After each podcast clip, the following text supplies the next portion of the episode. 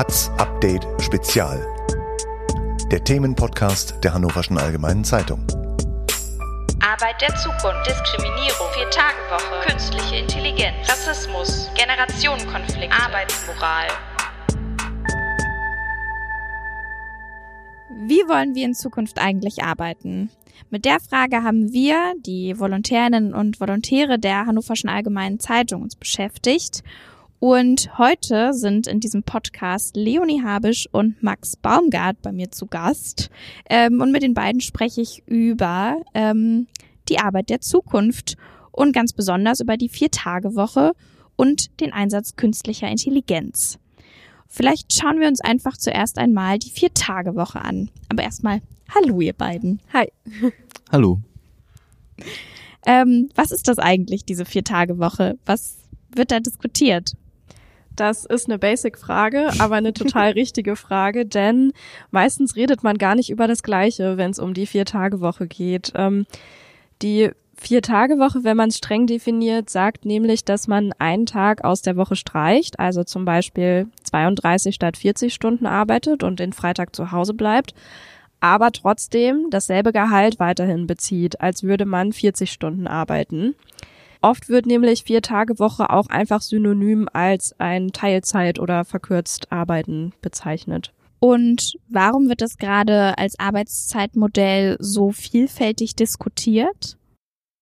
Also mein Eindruck jetzt nach der Recherche war, dass einfach viele, gerade junge Leute, etwas mehr leben und etwas weniger arbeiten wollen.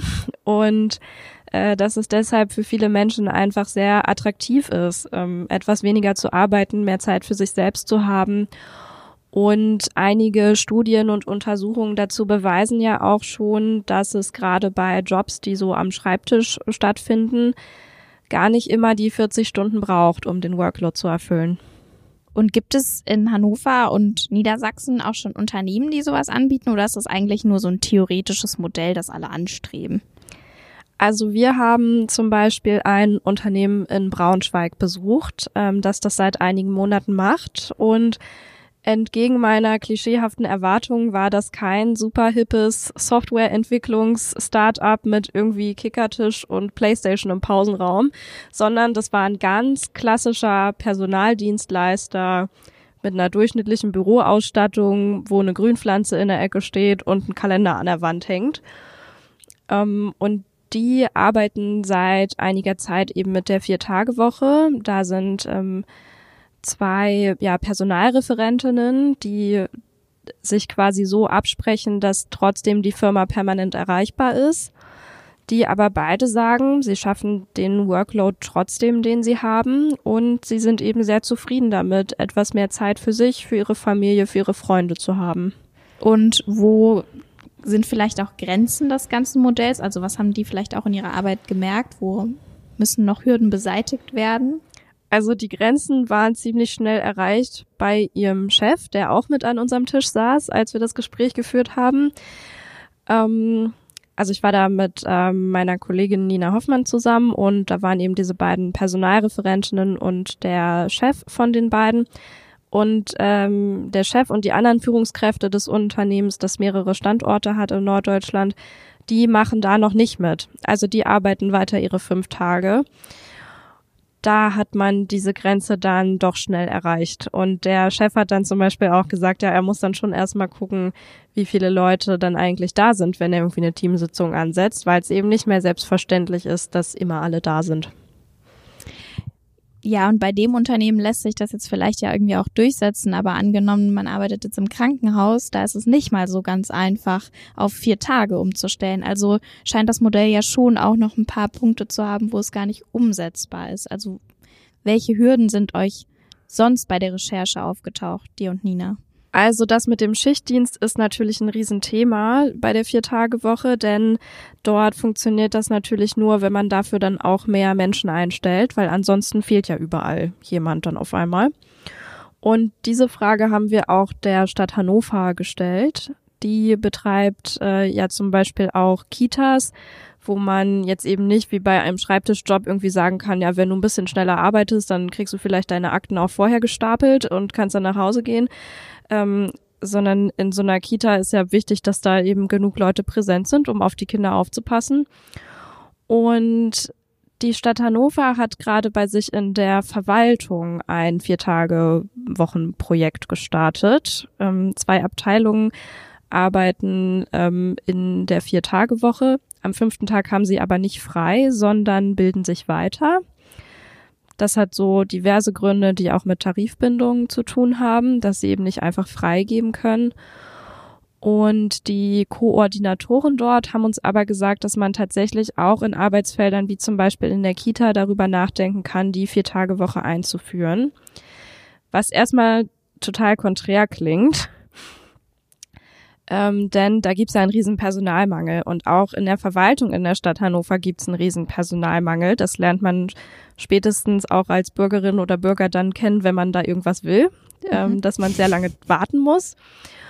Und ähm, der Personaldezernent dort hat uns das aber so erklärt, ähm, dass sie mit der Vier-Tage-Woche auch dem Fachkräftemangel dort entgegenwirken könnten, weil sie dadurch ja ein sehr attraktiver Arbeitgeber werden und dadurch vielleicht wieder mehr Menschen einstellen können und ihre ganzen offenen Stellen auch besetzen können. Also so kann man das von zwei Seiten auf jeden Fall sehen. Mhm. Gibt es auch Stimmen, die das so generell kritisch sehen, die sich da noch ganz gegensträuben? Also was ist euch bei eurer Recherche da aufgefallen oder sind die eher so? Wir haben zum Beispiel auch eine Umfrage gemacht unter jungen Leuten, was die sich so vorstellen für ihr Arbeitsleben und die standen dem weitestgehend sehr positiv gegenüber. Wir haben das dann eher so ein bisschen gemerkt an zum Beispiel Kommentaren auf Social Media zu dem Thema, dass eben viele Leute dann sagen, ja, vier Tage Woche, ähm, das ist ja nur was für faule Menschen, die irgendwie arbeitsscheu sind und das geht ja gar nicht.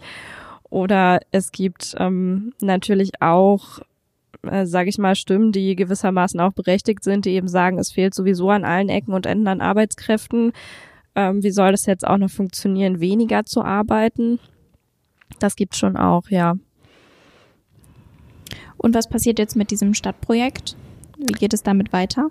Also wir behalten das natürlich im Auge. Die ähm, machen das bei der Stadt in Kooperation mit der Hochschule Hannover, um das dann auch zu evaluieren und das Ziel ist quasi rauszufinden, wie produktiv die Mitarbeitenden dort sein können in vier statt fünf Tagen.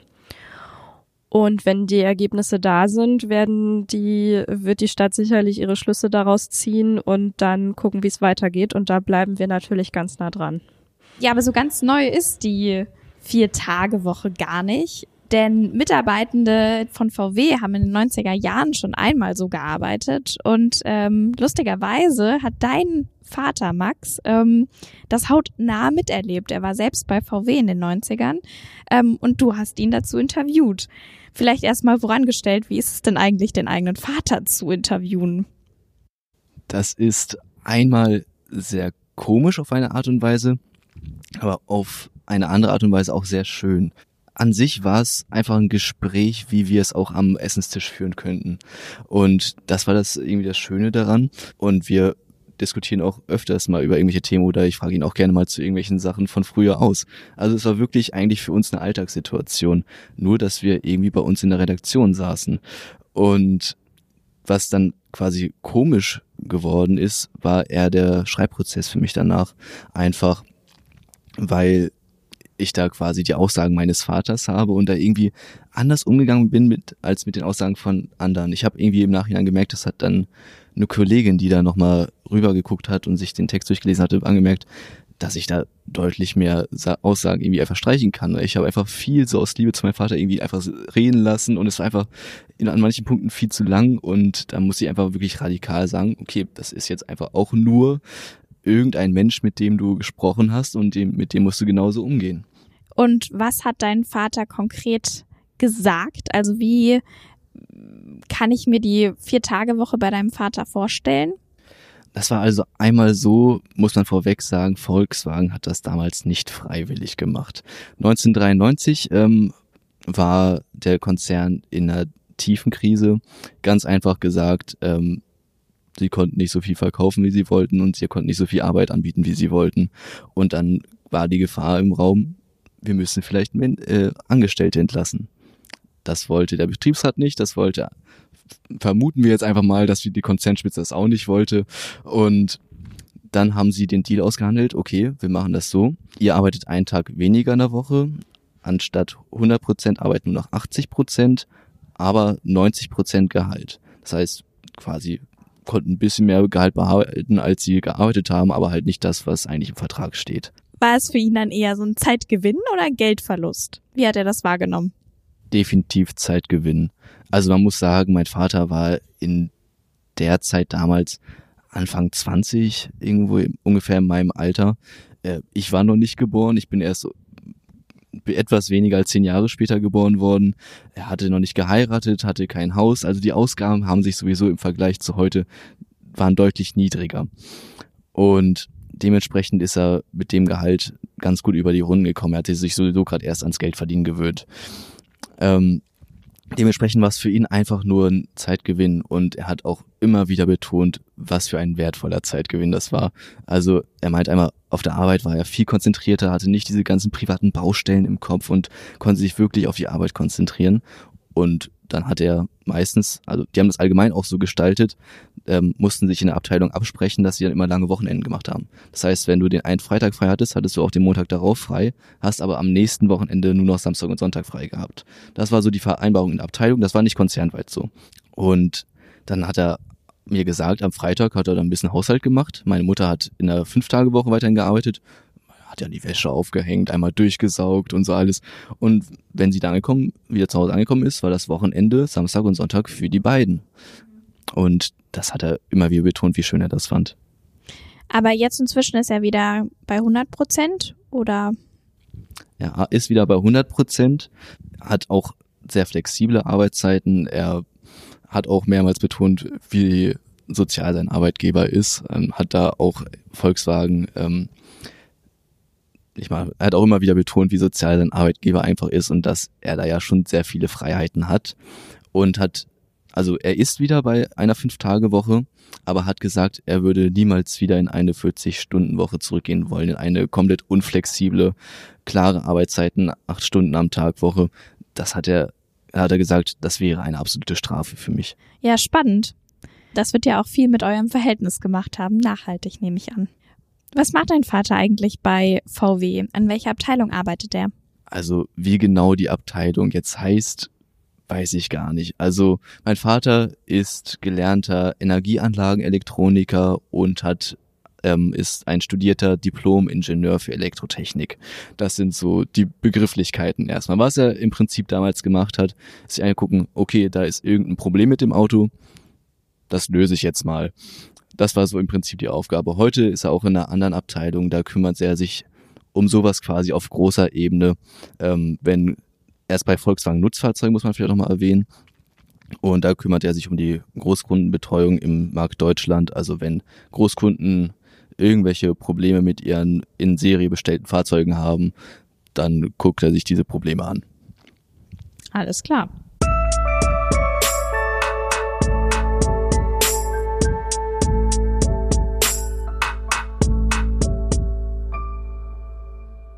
So, nun seid ihr ja jetzt Expertinnen und Experten auf diesem Gebiet. Aber wie geht es euch persönlich damit eigentlich? Heißt es ab jetzt vier Tage arbeiten und einen Tag mehr Wochenende? Oder wie sieht es bei euch aus? Also ich finde die Idee schon attraktiv, muss ich sagen. Ähm, denn äh, Max hat ja erzählt, so seinem Vater ging es damit total gut. Die ähm, beiden Personalreferentinnen, die ich getroffen habe, die fanden das auch toll. Und insofern könnte ich mir das schon auch vorstellen. Zumindest finde ich es gut, ähm, das mal als Idee irgendwie zu behalten und das als eine Option zu sehen. Denn wenn man vielleicht auch noch mal historisch zurückguckt, ist es auch noch gar nicht so lange her, dass wir fünf statt sechs Tage die Woche arbeiten. Das fand man auch mal total übertrieben und ganz schlimm. Und dann sind irgendwie Gewerkschaften und viele Leute gekommen und haben sich dafür eingesetzt, dass man nicht mehr sechs Tage die Woche mal lochen gehen muss. Und insofern finde ich einfach die Entwicklung gerade ganz spannend. Mir geht das genauso. Ich würde mich echt freuen, wenn ich einfach einen Tag mehr frei habe. Und ich bin auch ganz ehrlich, ich würde das auch so machen, dass ich dann einfach einen Tag neun Stunden arbeite, zehn Stunden arbeite und dafür einen Tag mehr frei habe. Das würde mich nicht stören. Was ja schon nicht der Sinn der Vier-Tage-Woche ist. Das ist nicht der Sinn der Vier-Tage-Woche, aber allein um einen Tag mehr frei zu haben, könnte ich mir das auch vorstellen. Verstehe. Ja.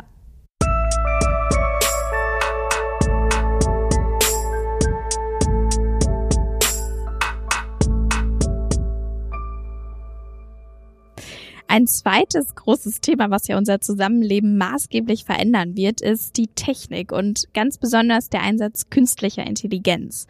Was für die einen irgendwie zukunftsweisend ist, ähm, löst bei anderen Ängste aus. Aber wie geht es euch damit? Ihr habt ja dazu jetzt intensiv recherchiert, aber fürchtet ihr euch davor, dass vielleicht JetGPT bald eure Arbeit ersetzt und ihr eigentlich gar nicht mehr journalistisch arbeiten müsst? Also das ist ja gerade in aller Munde, auch unter Journalistinnen und Journalisten. Und ich habe da keine Angst vor, muss ich sagen. Ich freue mich da sogar drauf.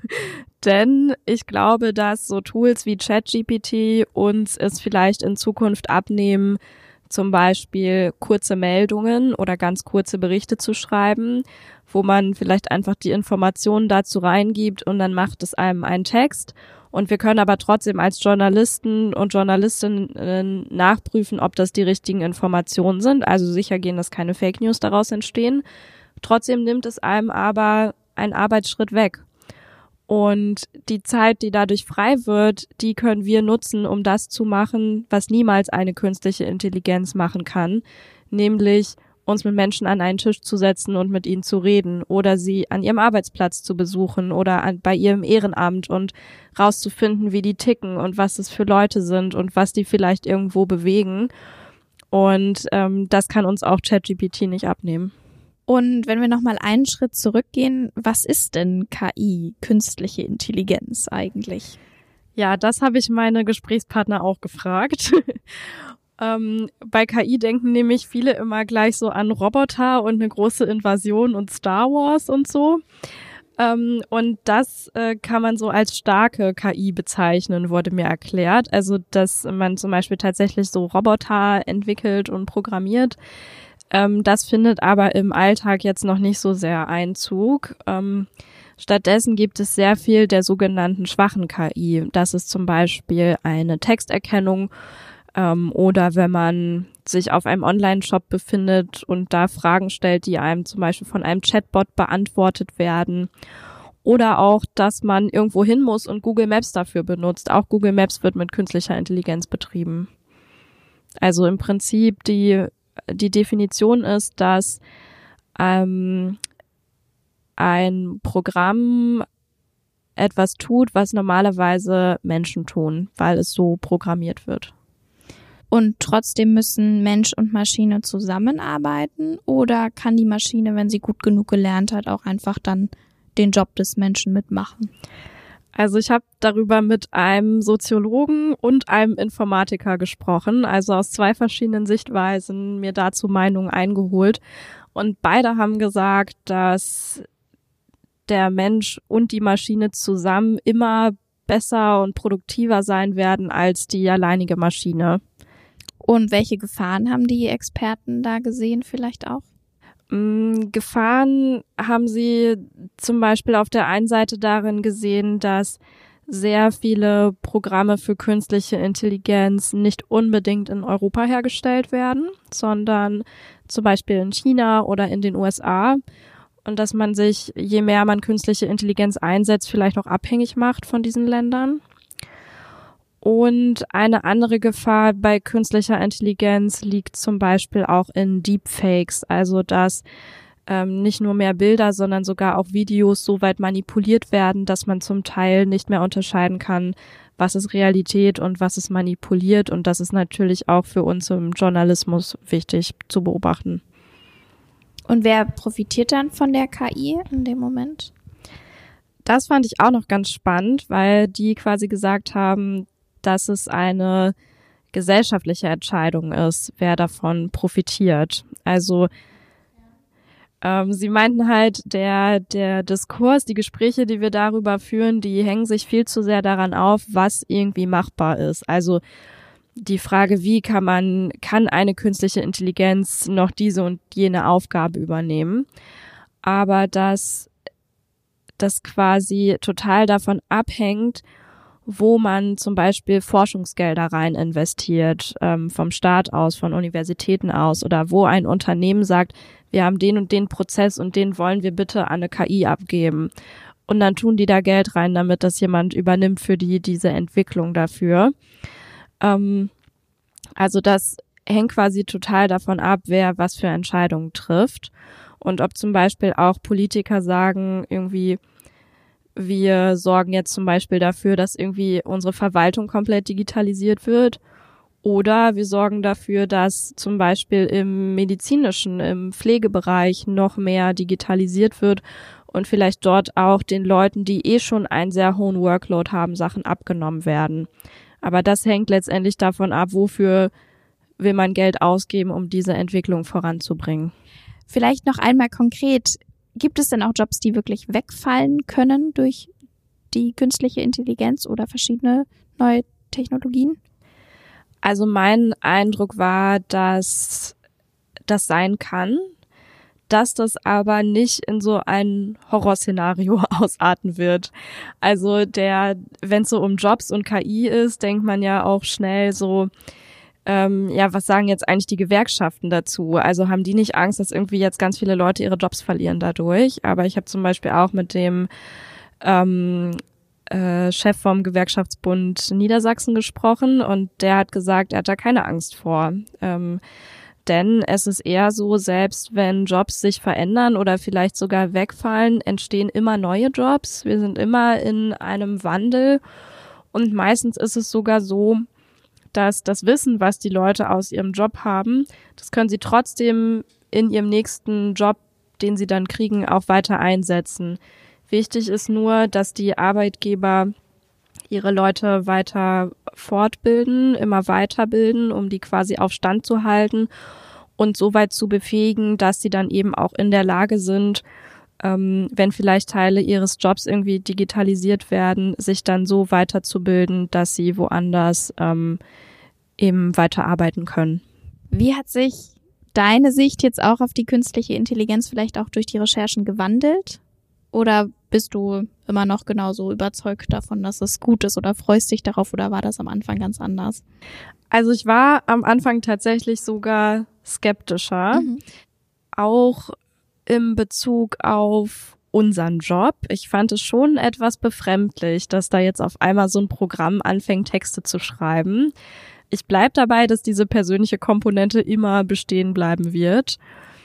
Aber meine Haltung dazu ist etwas unaufgeregter geworden, würde ich sagen, weil irgendwie alle Menschen, alle Experten, mit denen ich darüber gesprochen habe, haben eben auch gesagt, das ist alles halb so wild.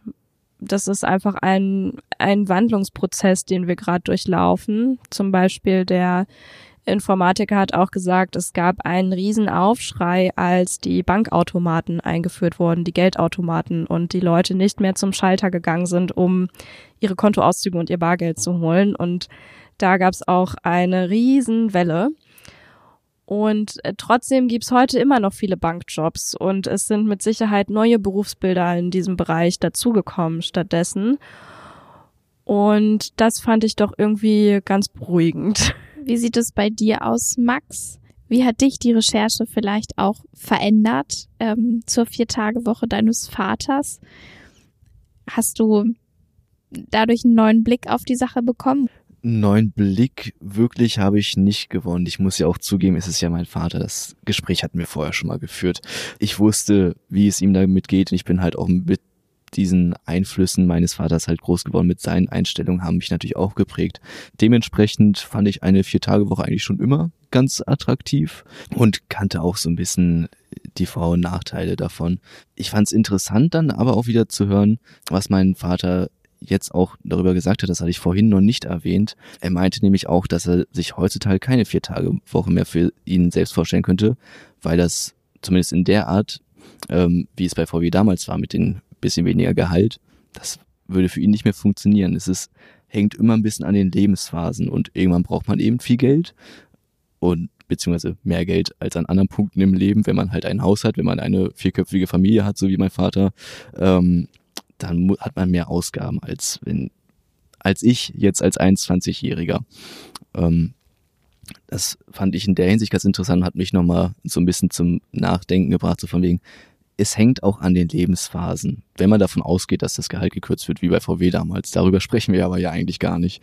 Dementsprechend, also die Vier-Tage-Woche mit 80 Prozent Arbeit und 100 Prozent Lohn, war ich früher gut zu eingestellt und bin es auch heute noch. Ja, vielen Dank für eure Impulse. Da sehen wir ja schon, dass die Arbeit der Zukunft super vielfältig ist und verschiedene Perspektiven beleuchtet werden können. Ja, und das war's dann auch schon zur Zukunft der Arbeit. Und wir sehen, dass es aber noch kein ausrecherchiertes Thema ist und uns wahrscheinlich im Laufe unseres Volontariates und darüber hinaus noch viele viele Themen begegnen werden und wir ja das Arbeitsleben der Zukunft aktiv mitgestalten. Ja, vielen Dank Max Baumgart, dass du heute da warst und Leonie Habisch und auch ein großer Dank geht an Nina Hoffmann und Laura Ebeling, die jetzt in dieser Folge nicht dabei sind, dass wir das alle zusammen gemacht haben. Es war sehr, sehr, sehr intensiv und hat Spaß gemacht. Ähm, ja, mein Name ist Monika Zialas und ich freue mich, dass ihr heute hier wart. Vielen Dank. Vielen Dank dir für die Moderation. Danke. Hatz Update Spezial. Der Themenpodcast der Hannoverschen Allgemeinen Zeitung.